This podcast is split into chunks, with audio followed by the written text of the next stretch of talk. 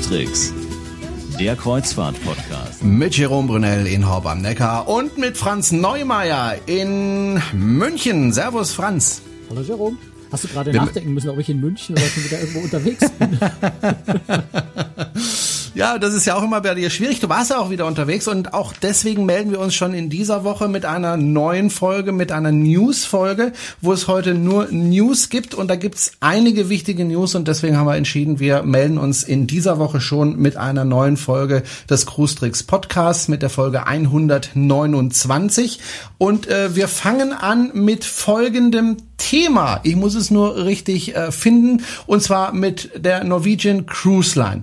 Da gibt's äh, bahnbrechende Neuerungen. Ja, genau. Also für Norwegian ist es wirklich äh, ein ganz, ganz großer Durchbruch, was den deutschen Markt angeht.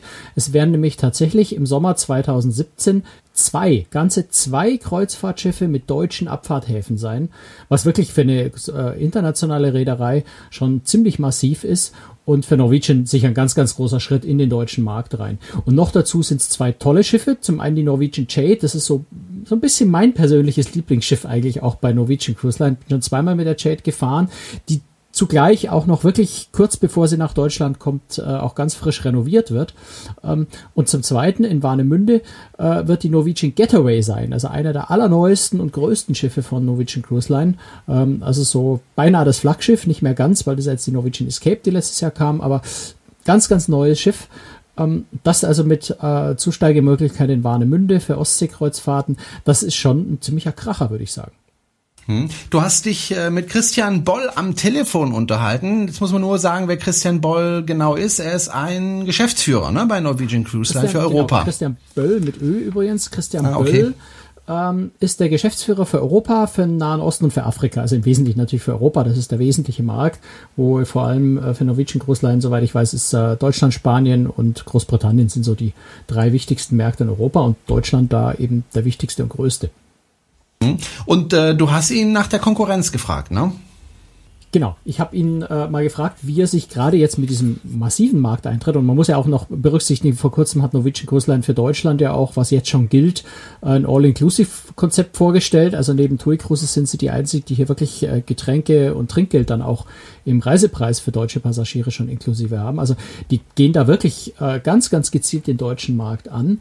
Ähm, und da wollte ich einfach dann auch mal wissen, wie die Reederei sich am deutschen Markt im Konkurrenzumfeld sieht, wo sie sich da platzieren wollen.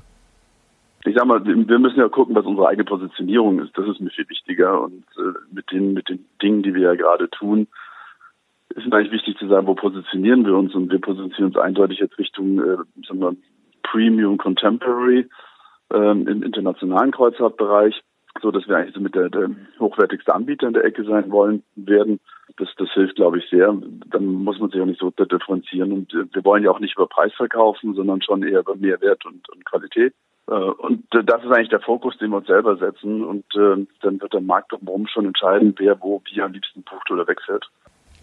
Was mich dann natürlich direkt im Anschluss auch interessiert hat, ist, wenn die Positionierung, was ja auch schon ein paar Monate bekannt ist, diese neue Premium-Positionierung sein soll für Norwegian Cruise Line, ob sich das dann nicht auch zwangsläufig irgendwo auf die Preise auswirken wird.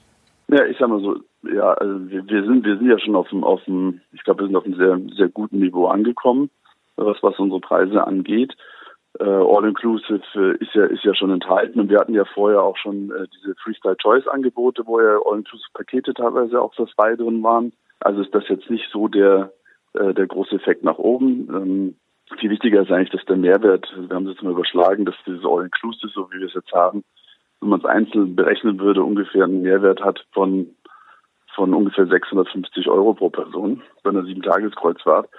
Ähm, aber dafür hat weiß der Gast, was er auch kriegt. Und ich glaube, das ist ein absolut guter Positionierungspunkt und rechtfertigt das auch. Dass man einfach sagt, dass wir uns eben nicht in den 3,99er Bereichen bewegen wollen und das werden wir auch nicht tun. Du hast ja gesagt, äh, die Schiffe starten in Deutschland. Du hast aber noch gar nicht verraten, äh, von welchen Häfen die abfahren. Und das finde ich ganz interessant. Nämlich der eine Hafen ist Hamburg und der andere, den kenne ich auch, Warnemünde.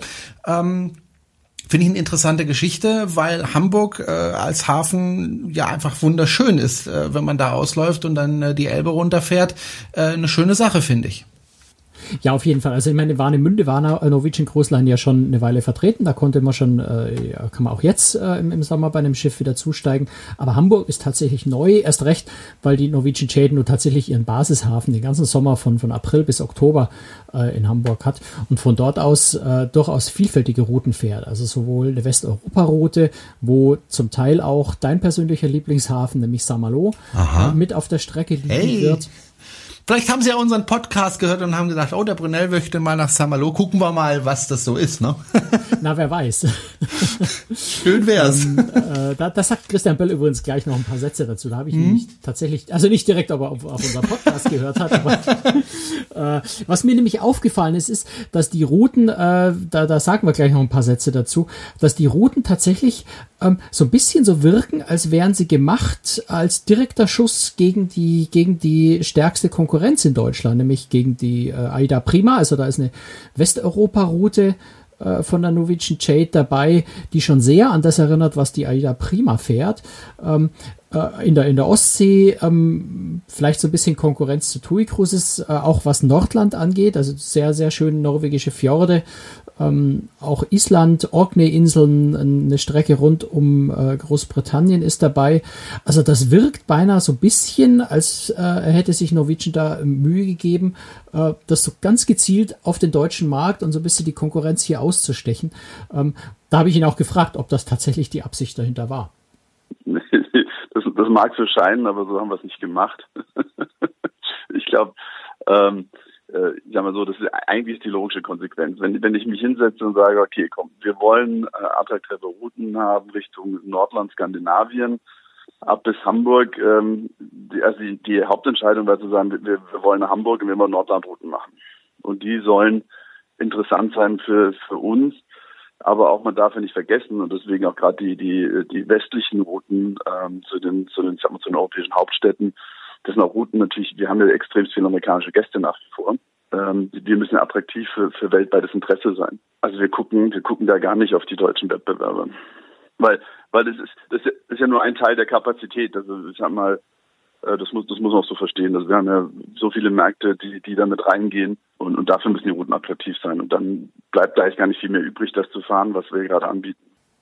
Auf jeden Fall finde ich eine schöne Sache, denn äh, nicht jeder möchte sich ja ins Flugzeug setzen, um zum Schiff zu kommen. Manche haben ja einfach Flugangst. Und da gibt's einfach jetzt neue Möglichkeiten, äh, mit dem Auto nach Hamburg oder nach Warnemünde zu fahren, äh, sprich Rostock und äh, aufs Schiff zu kommen, ne? Ja, also das muss man schon ganz deutlich sagen, dass natürlich ein Schiff, das von deutschen Häfen aus fährt und wie in dem Fall ja jetzt wirklich zwei Schiffe das, den gesamten Sommer lang und die Norwegian Getter war ja ein wirklich großes, ganz neues Schiff, das bringt einer Räder natürlich, Reederei natürlich sehr, sehr viel zusätzliche Passagiere aus dem jeweiligen Land. Insofern rechne ich schon damit, dass Norwegian Line in Deutschland ganz, ganz deutlich zulegen wird. Und das sieht man ja auch bei MSC, die ja eine ganz ähnliche Strategie äh, schon in den letzten Jahren gefahren sind, äh, in Deutschland immer mehr Schiffe zu zu, zu positionieren, die Schiffe mit der Zeit immer größer werden zu lassen. Wenn man jetzt denkt, in Hamburg hat MSC ja nächstes Jahr äh, ein Schiff der Fantasia-Klasse, äh, also der äh, einer sehr großen Schiffsklasse. Äh, das hat baut man mit der Zeit auf als Reederei und dasselbe macht Norwegian Cruise Line jetzt natürlich auch. Früher kleinere Schiffe in Warnemünde, jetzt tatsächlich das eher kleinere in Hamburg und dafür das richtig große in Warnemünde. Äh, die Jade, also das kleinere in Hamburg und das größere äh, jetzt dann in, in Warnemünde. Ähm, also da macht Norwegian was, was große Reedereien natürlich immer machen, wenn sie auf einem neuen Markt immer stärker werden wollen, stückweise aufbauen. Aber Norwegian ist da jetzt schon ein ziemlich großer Schritt. Insofern würde ich einfach mal sagen, Norwegian wird ein ganz, ganz wichtiger Player in Deutschland. Und ich bin in der Hinsicht sehr, sehr gespannt, äh, wie Royal Caribbean sich verhalten wird, die in Deutschland ja auch nicht ganz unwichtig sind ähm, und relativ groß sind vom Marktanteil her und sicher bisher wahrscheinlich vor Norwegian sogar im Marktanteil waren. Da kommt, äh, glaube Ende Februar kommt da die Routenplanung für 2017. Da bin ich sehr, sehr gespannt, äh, ob Royal Caribbean ähm, in Deutschland auch mal ein Schiff mit Basishafen äh, Hafen haben wird. Ähm, gut, bis dahin kann man nur abwarten. Äh, spekulieren möchte ich da jetzt in der Richtung nicht. Ähm, bin ich sehr neugierig, aber ich kann schon sein, äh, dass vielleicht in Frankfurt bei Royal Caribbean sich der eine oder andere ein bisschen ärgert. Äh, weil, die Norwegian, weil Norwegian für Deutschland da äh, so schöne Schiffe gekriegt hat. Und äh, ja, wer weiß, ob Royal Caribbean da eine ähnliche Chance von ihrem Headquarter in Miami bekommt. Du hast gesagt, das ist äh, ein recht großer Schritt. Ist das auch ein mutiger Schritt? Also glaubst du, die werden die Schiffe relativ leicht voll bekommen mit Passagieren oder werden sie da ein bisschen Mühe haben? also meine, äh, leicht ist es nie, Reisen zu verkaufen, aber äh, doch, also ich bin mir sehr sicher, dass sie, dass sie äh, damit erfolgreich sein werden. Der Wachst, äh, Markt wächst ja weiterhin äh, ziemlich stark. Und auch für nächstes Jahr, also, also für dieses Jahr sieht es ja schon wieder sehr, sehr gut aus. Und ich gehe dann mal davon aus, dass es auch für nächstes Jahr wieder äh, schön äh, die Wachstumsraten da sein werden. Und äh, nein, also ich glaube nicht, dass sie große Probleme haben werden, die Schiffe vollzukriegen. Zumal es ist ja nicht der deutsche Markt, der die Schiffe komplett vollkriegen muss, sondern natürlich sind da ja äh, äh, gerade eben Spanien, Großbritannien, die in Europa noch sehr wichtig sind, äh, Skandinavien ein bisschen, ähm, Italien spielt vielleicht auch noch eine kleine Rolle, aber vor allem natürlich USA, Kanada, ähm, sind ja wichtige Märkte für Norwegian, die ja auch Europakreuzfahrten machen wollen. Und wenn wir, wenn man die Routenführung anschaut, dann ist das Ostsee mit den großen Häfen, es ist äh, Norwegen, es ist Großbritannien, Island, äh, Westeuropa-Routen. Das sind ja sehr attraktive Routen auch für Amerikaner. Und insofern äh, habe ich keine Zweifel, dass sie natürlich ihre Schiffe vollkriegen werden. Vielleicht immer so ein bisschen die Frage, zu welchem Preis, aber tendenziell äh, glaube ich, muss sich da niemand Sorgen machen, dass die Schiffe nicht voll würden.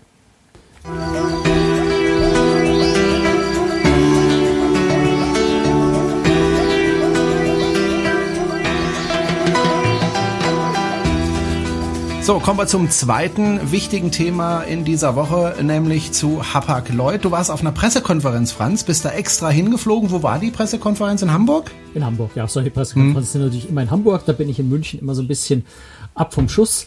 Ähm, aber ab und zu mal fliege ich dann doch mal nach Hamburg. In dem Fall muss man auch sagen, hat Hapag-Lloyd eingeladen, also sprich den Flug bezahlt. Sonst ist es vom Aufwand her einfach kaum zu machen. Ähm, aber in dem Fall war es gut und es war auch tatsächlich, es war ein wunderschönes Branchentreffen. Es waren tatsächlich so ziemlich alles, was Rang und Namen an Kreuzfahrtjournalisten hatte, da. Ähm, insofern auch sehr schön, die Kollegen einfach mal wieder zu sehen, die ich ja jetzt von München aus nicht so wahnsinnig oft sehe, außer wenn wir uns gemeinsam auf Schiffen irgendwo treffen. Also auch unter dem Aspekt ganz gut. Und es gab eben auch, ähm, ja, für Hapag-Lloyd zumindest sehr, sehr wichtige News. Ähm, nämlich Hapag-Lloyd ändert sowohl seinen Namen, also Hapag-Lloyd muss einmal sagen Hapag-Lloyd Kreuzfahrten. Das ist so ein bisschen schwierig, weil Hapag-Lloyd Container, die haben zwar früher mal zusammengehört, haben auch ein sehr ähnliches Logo, äh, aber Hapag-Lloyd Kreuzfahrten ist eben heute ein anderes Unternehmen äh, und hängt mit Hapag-Lloyd äh, der, der Containerreederei ja nicht mehr zusammen. Ähm, also, und der entscheidende Punkt ist jetzt, was passiert ist, und das ist eben sehr, sehr relevant für Hapag-Lloyd, ist, äh, sie haben sich umbenannt. Sie haben sich von Hapag-Lloyd Kreuzfahrten auf Hapag-Lloyd Cruises umbenannt. Klingt nach einem nicht so wahnsinnig großen Schritt, äh, ist aber natürlich so, gerade im Hinblick darauf, dass sich äh, die Reederei so ein bisschen mehr international ausrichten will, hat sie ja mit Europa 2 schon angefangen, äh, versucht mehr englischsprachiges Publikum auch an Bord zu kriegen. Ähm, ganz interessant. Und zum anderen haben sie auch ihr Logo tatsächlich geändert. Die Farben bisschen angepasst, also es bleibt bei dem Blau und Orange, das ist ein bisschen dunkler geworden beides. Äh, der Schriftzug ist ein bisschen schlanker geworden. Ähm, alles ein bisschen modernisiert und auch die Zahl 1891 ist plötzlich im Logo drin.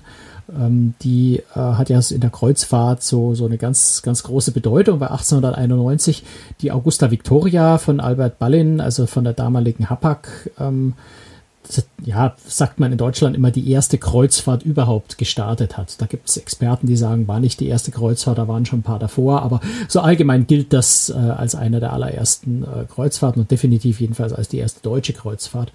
Ähm, und insofern beziehen sie da tatsächlich diese Tradition, das war ja vor 125 Jahren, beziehen sie die Tradition da auch so ein bisschen in ein neues Logo mit ein. Hm? Du warst dort auch auf dieser Pressekonferenz mit dem Mikrofon unterwegs. Wen hast du denn vors Mikrofon bekommen? Ja, ich habe mich äh, mit Karl Projer unterhalten, der ist Vorsitzender der Geschäftsführung bei Hapag-Lloyd Großes und habe ihn natürlich äh, zu dem neuen Logo, zur Namensänderung ähm, genau befragt, weil ich äh, natürlich von ihm wissen wollte, warum macht man überhaupt ein neues Logo äh, für eine Reederei, die ja sehr bekannt ist, sehr eingefahren ist. Warum ändert man den Namen? Warum tut man sowas? Also die, der Wechsel oder die, das, äh, die Idee, ein neues Logo zu kreieren, ging einhand äh, mit erstens mit der äh, ja, mit der Historie, 125 Jahre Kreuzfahrten. Hapag-Lloyd ist der Erfinder, Albert Ballin hat 1891 die erste Kreuzfahrt auf das Wasser gebracht. Und wir haben natürlich gesagt, das ist ein Anlass, nicht nur die Historie zu bemühen, sondern auch unsere Tradition darzustellen. und auch in der Entwicklung. Wir haben ja in der Vergangenheit äh, oder ja war, gab es ja Hapag-Lloyd Kreuzfahrten war Teil der Hapag-Lloyd AG der Containerschiffreederei das sind wir seit einigen Jahren nicht mehr. Deshalb auch ein Grund um zu sagen wir wollen diese Selbstständigkeit auch nach außen kommunizieren und äh, auch die Geschäftsentwicklung. Äh, wir haben durch die Indienststellung der Europa 2 äh, durchaus einen Anteil an internationalen Gästen gewonnen, den wir vorher nicht hatten. Und da ist auch der Begriff Cruises ein gelebter Begriff. Äh, Kreuzfahrten nicht so bei den internationalen Gästen. Das wollten wir auch mit abbilden. Und somit haben wir einen moderneren Auftritt gewählt, äh, sowohl in der Farbgebung als auch in der Schrift, auch in der Dynamik dieser Schrift. Die Jahreszahl 1891 mit integriert. Sie vermittelt Sicherheit, Tradition und Erfahrung. Das ist ja ganz wichtig bei einer Marke wie der unseren, wo wir Expeditionen fahren. Erfahrung spielt eine ganz große Rolle und Sicherheit. Das waren die Hauptgründe, warum wir das getan haben, um somit auch zukunftsfähig modernen Auftritt zu haben. So, jetzt ist es geändert. Ähm, das kostet aber auch ganz schön Geld, so ein Logo äh, neu zu designen, eine ganze Markenänderung, da muss ja auch die Werbung abgestimmt werden und so weiter, das ganze Marketing. Äh, du hast ihn, glaube ich, auch gefragt, ob sich sowas überhaupt lohnt, ne? Ja, also gerade wenn wir uns auch erinnern, äh, weiß nicht, na, das ist jetzt auch so ein paar Jahre her, wie die Deutsche Bahn ihr Logo geändert hat. Ähm, das war ja auch eine relativ geringe Änderung. Da ist mehr oder weniger die Schriftart geändert worden und der Rahmen außenrum hat irgendwie eine andere Form bekommen und das hat irgendwie viele Millionen gekostet. Ähm, da fragt man sich dann natürlich, lohnt sich das eigentlich? Muss man das tun? Und so in, in der Richtung habe ich ihm die Frage natürlich auch gestellt, warum, warum macht man das? Warum treibt man so viel Aufwand? Also es ist so, dass äh, wir äh, sehr kreatives äh, Unternehmen haben und äh, wir äh, in der Entstehung dieses äh, Logos nicht sehr viel Geld ausgegeben haben, sondern sind wir kreativ genug äh, mit unseren Agenturpartnern, sondern und auch diese Umstellung jetzt. Wir werden nicht zum Beispiel morgen jeden Schornstein neu lackieren, sondern wir warten, bis die Schiffe in der Werft sind und werden das dann umlackieren. Wir haben natürlich Printing und all das, was im Außenauftritt jetzt da ist, stellen wir um. Aber da wir uns ja schon lange mit diesem Gedanken beschäftigen, nur ein Beispiel zu nehmen, lassen wir natürlich alles, was Printmaterial ist, schon längst auslaufen und haben es gar nicht mehr neu bestellt. Äh, was gebrandet ist, äh, wird auch nur ersetzt, wenn es äh, im Prinzip nicht mehr gebraucht wird. Also da gibt es ja ganz intelligente Möglichkeiten, das zu steuern, so dass man natürlich versucht, die Kosten hier nicht ins Unendliche schießen zu lassen. Das kann man operativ und logistisch gut lösen. Und wer kann das besser als ein Schifffahrtsunternehmen, wo Logistik das A und O ist in diese Richtung. Jetzt ist die Änderung ja nicht so wahnsinnig groß. Aus Hapag-Lloyd Kreuzfahrten wird Hapag-Lloyd Cruises. Das finde ich äh, ehrlich gesagt auch ziemlich logisch, weil man ja auch ein internationales Publikum ansprechen will. Aber trotzdem äh, würde ich gerne gern noch mal nachhaken, ob sich das wirklich lohnt. Denn die Veränderungen sind ja doch relativ gering. Ja, und natürlich habe ich da auch nachgehakt und habe ihn gefragt ja. danach.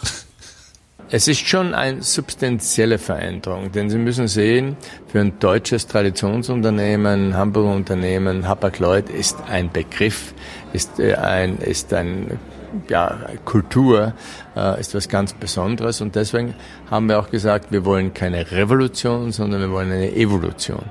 Wir wollen uns der Marktentwicklung anpassen und vor allem auch der Dynamik unseres Unternehmens und unserer Entwicklung. Wir haben äh, sehr erfolgreich äh, die letzten äh, zwei Jahre jetzt bestritten. Äh, wir haben einiges vor und das wollten wir auch mit abbilden. Und äh, das sollte sich in diesem äh, neuen Logo widerspiegeln. Also äh, modernere Farbgebung, äh, das Ganze etwas äh optisch aufgewertet von der Schriftform her etc. und dann eben internationaler. Und das, denke ich, ist uns ganz gut gelungen.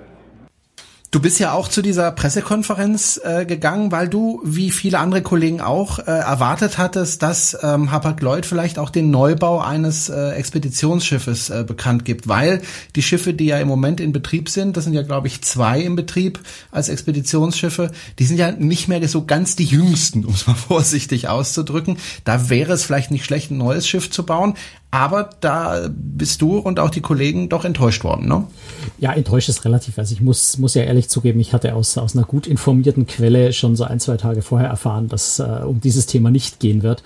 Ähm, also tatsächlich ist natürlich so, die Bremen und die Hanseatic äh, sind beide aus den frühen 90er Jahren, also 1990er Jahren. Das heißt, beide schon ein bisschen ältere Schiffe. Ist jetzt nicht so dramatisch. Schiffe können auch mal durchaus sehr viel älter werden. Äh, beide ja sehr, sehr gut in Schuss. Also äh, an den beiden Schiffen fehlt sich nichts. Ähm, tatsächlich ist es aber natürlich so, dass für die Hanseatic der Chartervertrag 2018 ausläuft. Ähm, und das hat Hapag-Lloyd, hat äh, Karl Poyer tatsächlich auf der Pressekonferenz sehr deutlich gesagt. Sie werden den äh, Chartervertrag von der Hanseatic nicht verlängern und sie werden das Schiff auch nicht kaufen. Das heißt also, die Hanseatic wird auf jeden Fall 2018 äh, bei Hapag-Lloyd Cruises ausscheiden. Ähm, und das Fragezeichen, das natürlich jetzt äh, nicht beantwortet wurde auf der Pressekonferenz, was ist eigentlich dann? Denn natürlich äh, muss man auch sehen, dass Barbara Kreuz großes, äh, ich versuche mir das gerade schon anzugewöhnen, Großes zu sagen statt Kreuzfahrten. Es funktioniert erstaunlich gut. Ähm, dass äh, Hapag-Lloyd Cruises natürlich äh, extreme Nachfrage nach Expeditionen hat. Also in diesem Jahr sind Expeditionsreisen auf der Bremen und der Hanse Hanseatic also gerade die Arktisreisen, die Antarktisreise komplett ausgebucht, da kriegt man schon kaum mehr einen Platz an Bord. Ähm, das heißt, natürlich wird die Reederei nicht drauf auf ein zweites Schiff verzichten. Natürlich wird da was kommen. Natürlich wird Hapag-Lloyd Großes die Hanseatic in irgendeiner Form ersetzen. Ob nur durch den Kauf eines äh, schon existierenden Schiffes oder durch einen Neubau. Die Frage hat äh, Karl Poyer tatsächlich offen gelassen.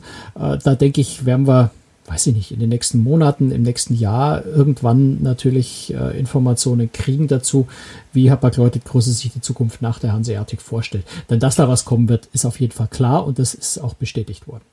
Gut, aber ähm, wenn sie ein neues Schiff bauen wollen, da gibt's ja doch äh, einen ordentlichen Vorlauf, zumal ja die ganzen äh, Bauer der Schiffe ja auf Jahre teilweise ausgebucht sind. Ne? Also ja, läuft denke ich, eher raus beim Expeditionsschiff gibt es ein paar mehr Optionen. Das, das okay. muss ich jetzt nicht unbedingt. Ja gut, die sind kleiner. Ja. Muss ich jetzt nicht unbedingt beim, bei Meyer oder STX bauen. Richtig. Da, da ja. gibt es auch noch ein paar andere Optionen. Wenn man schaut, Sinik, äh, die jetzt in, in Kroatien bei einer Werft äh, ein super luxuriöses äh, Expeditionsschiff bauen. Da gibt's äh, noch zusätzliche Optionen natürlich. Äh, und die Tatsache, dass Hapag-Lloyd jetzt noch nicht drüber redet, heißt ja nicht, dass die Pläne vielleicht schon längst fertig sind. Ja, also es ist ja, sie machen es nur einfach noch nicht öffentlich jetzt. Das heißt ja nicht, dass sie nicht vielleicht schon oder ich bin mir sogar ziemlich sicher, ziemlich genau wissen, äh, was sie tun werden, um die Hanseatic zu ersetzen. Aber da hm. müssen wir einfach warten, bis was öffentlich wird zu dem Thema. So, wenn wir schon bei äh, Änderungen von Logos sind, äh, nicht nur Hapag-Lloyd äh, hat seine hat sein Logo geändert, sondern auch Holland America, Franz. Warum das denn jetzt? Ja, ist ein ganz, ganz witziger Zufall, weil natürlich hat äh, Holland America und, und Hapag-Lloyd äh, wirklich absolut überhaupt nichts miteinander zu tun. Da gibt's keinerlei Zusammenhänge, äh, außer dass sie vielleicht beide mit H anfangen, so Holland America und Hapag-Lloyd Kreuz. Jetzt ziehst du es aber ganz nah, weit an den Haaren herbei. Ja, irgendwie muss ich ja versuchen, Zusammenhänge ja. also, Nein, es gibt tatsächlich noch mehr Parallelen, das ist ganz witzig. Äh, bei Hapag-Lloyd Großes äh, haben sie tatsächlich, äh, war bisher das, das Logo, also das, das bildliche Logo und dann stand rechts daneben der Schriftzug. Jetzt ist das bildliche Logo oben, der Schriftzug steht unten drunter. Bei Holland Amerika war es bisher auch so. Links das runde Logo, rechts der Schriftzug. Jetzt ist das Logo oben drüber, der Schriftzug unten drunter. Ähm, Vielleicht der gleiche Designer, man wer kann noch weitergehen. Naja, bei Cloud Crossfahrten hat das im Wesentlichen intern und, und mit ihren eigenen Agenturen entwickelt. Also ist, glaube ich, eher so ein allgemeiner Trend vielleicht. Ähm, noch eine Parallele, die Schriftart wurde verändert und beide Schriftarten sind deutlich schlanker und eleganter geworden. Also ganz, ganz faszinierende Parallelen und ich bin mir ganz, ganz sicher, dass es 0,0 Zusammenhang bei den beiden gibt natürlich. Aber vermutlich ist das einfach so ein Designtrend, der da vorhanden ist, ähm, der sich bei beiden da auswirkt. Was bei Holland America noch dazu kommt, das ist vielleicht äh, historisch bemerkenswert. In dem bisherigen Logo war ja ähm, so der, die, die Silhouette vom Bug ähm, der äh, New Amsterdam, äh, New Amsterdam, äh, nee, New Amsterdam, New Amsterdam, doch, New Amsterdam, natürlich. New Amsterdam äh, gab es ja schon einige Schiffe. In dem Logo war immer die New Amsterdam von 1937 äh, eine Silhouette des Bugs. Äh, das bleibt auch, äh, aber es war gleichzeitig noch die Silhouette von einem historischen äh, Segelschiff, ähm, nämlich von dem Henry Hudson, also der von dem Hudson River, äh, also nachdem der Hudson River äh, in, in, den USA benannt ist, ähm, das Segelschiff, äh, nämlich die Harvey, ich, ich hoffe, dass ich das holländisch richtig ausspreche, ne? Half Main, Halbmond auf Deutsch. Ähm, dieses historische Segelschiff war also tatsächlich fast 75 Jahre lang im Logo von Holland America. Das ist verschwunden. Also das Logo ist jetzt oh. einfach ein bisschen eleganter. Mir persönlich gefällt es besser, ehrlich gesagt, das neue, weil es äh, geradliniger, einfacher ist. Ähm, mir, mir, mir persönlich gefällt es viel besser. Also vielleicht, wer, wer sich das genau anschauen will, habe ich natürlich die beiden Logos im Vergleich äh, bei großtricks.de auf der Website. Ähm, mir, das mal an. mir persönlich gefällt das neue besser. Aber es ist natürlich auch so ein bisschen schade, dass so ein, so ein wirklich historisches Element äh, aus so einem Logo verschwindet. Aber wie gesagt, ich, ich finde das neue schöner. Aber es ist vielleicht auch persönliche Geschmackssache. Gut, das war sie, die 129. Folge von Cruistricks, dem Kreuzfahrt-Podcast. Wenn Sie uns unterstützen möchten, können Sie das gerne tun. Und zwar, indem Sie uns entweder weiterempfehlen oder uns vielleicht einen monatlichen Beitrag überweisen, wenn es nur ein Euro ist, per Dauerauftrag. Kontonummer finden Sie auf unserer Website. Oder Worüber ich mich auch mal wieder freuen würde, Franz, äh, ich weiß nicht, ob dir das aufgefallen ist, in letzter Zeit gab es relativ wenig ähm, Kommentare zu unseren Podcasts. Also Vielleicht wenn sind die Leute einfach so zufrieden mit uns, dass sie ja. nichts dazu zu sagen. Ja, aber dann können sie auch mal schreiben, dass sie zufrieden sind. Finde ich auch mal schön. Ähm, nee, aber wir freuen uns auch über Themenvorschläge. Wir freuen uns, wenn Sie äh, noch irgendwelche Sachen ergänzen möchten, die wir vielleicht nicht gesagt haben und so weiter und so weiter. Nutzen Sie die Kommentarfunktion bei unserem Podcast. Das war's für heute. Danke fürs Zuhören, weil es fast wieder eine halbe Stunde, Franz. Und äh, wir hören uns in einer Woche wieder. Tschüss, Franz. Genau, bis dann. Servus.